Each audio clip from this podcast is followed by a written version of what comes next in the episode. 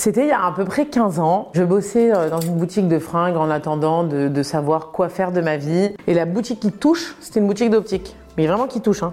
C'est au même numéro. Sauf que son vendeur, rien. Pas bonjour, pas souriant. Tu sais, il y a des gens comme ça qui sont avenants, d'autres qui sont pas du tout avenants. Et lui faisait partie des gens pas du tout avenants. Un jour, une copine vient me voir. Elle me fait la surprise, elle vient me voir à la boutique, elle me dit bonjour. Et je vois, elle dit bonjour au mec d'à côté. Tu le connais Elle me dit, bah oui, c'est le cousin d'un tel et tout. Et je lui dis, ah, t'es le cousin de Jonathan. Et il me dit, euh, ouais, alors ah ok, bon bah salut. Les vacances passent, on se parle pas plus que ça, hein, c'est tout.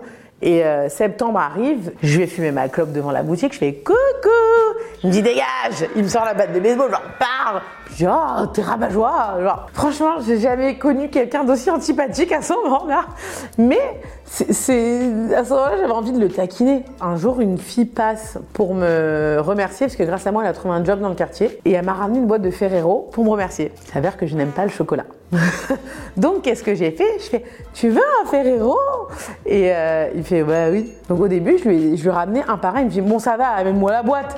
Donc, euh, je lui dis Bah non, je te donne pas la boîte. Donc, je ramené des Ferrero tous les jours. Et là, à force de le titiller, je commence à. Voilà, on commence à savoir au téléphone. Mais c'est moi qui l'appelle. Au début, c'est vraiment moi, jusqu'au jour où je tombe malade. Et là, il m'appelle Genre, ça va, il s'est un peu inquiété. Il a vu que j'étais pas là. Je commence à l'avoir au téléphone quasiment tous les soirs. Tous les trois jours, quatre jours, on sort. On va au ciné, on va au resto. Et je le sens se détendre. Il n'a aucune approche, rien.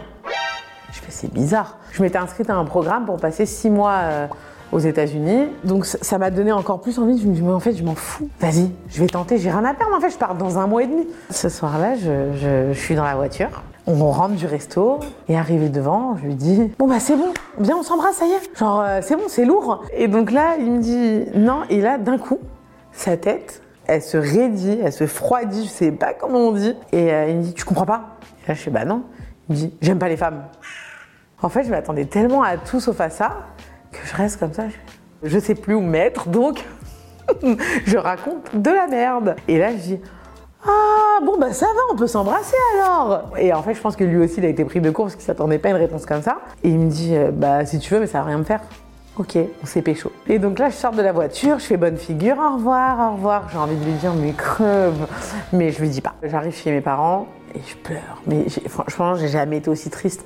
J'étais anéantie à l'intérieur. Le lendemain, maintenant, en plus, on travaille au même numéro. C'est horrible. C'est-à-dire que j'ai aucun moyen de ne pas le voir. Et là, j'arrive euh, à la boutique et il essaye de me parler. Mais en fait, je veux pas lui parler. Et dans ma tête, je me dis, mais attends, si c'est faux, pourquoi il essaie de me parler? Il y avait plein de trucs qui venaient que c'était pas logique. Parce qu'il insistait pour me voir. Il voulait qu'on se voit. Il voulait qu'on se voit. Bah ok, bah tu veux venir? Ben, je sais plus, il est venu me chercher et je me rappelle, on est parti à Disney Village. Et ce jour-là, j'ai vu un autre homme. Un mec euh, ouvert, qui câlin, affectueux. Il a commencé à me donner la main. Mais là, t'es en train de faire quoi en fait? Je comprends plus. Je me suis dit, bah tu sais quoi? Ne pose plus de questions, vis le truc, de toutes les manières tu pars. Quelques jours après, on s'est mis ensemble. Et quand je suis partie, il était dévasté. Mais genre déprimé, c'était horrible, je partais pour six mois alors qu'au début il me dit ça va, tu pars six mois, que c'est un truc de ouf. En tout cas il m'a laissé vivre cette expérience, il est venu, je suis revenue, enfin six mois c'est passé, euh, vite. Donc euh, oui, il m'a dit qu'il était gay pour pas me mettre en couple avec moi, mais ça n'a pas marché, puisqu'aujourd'hui il est en couple avec quatre enfants et marié d'abord.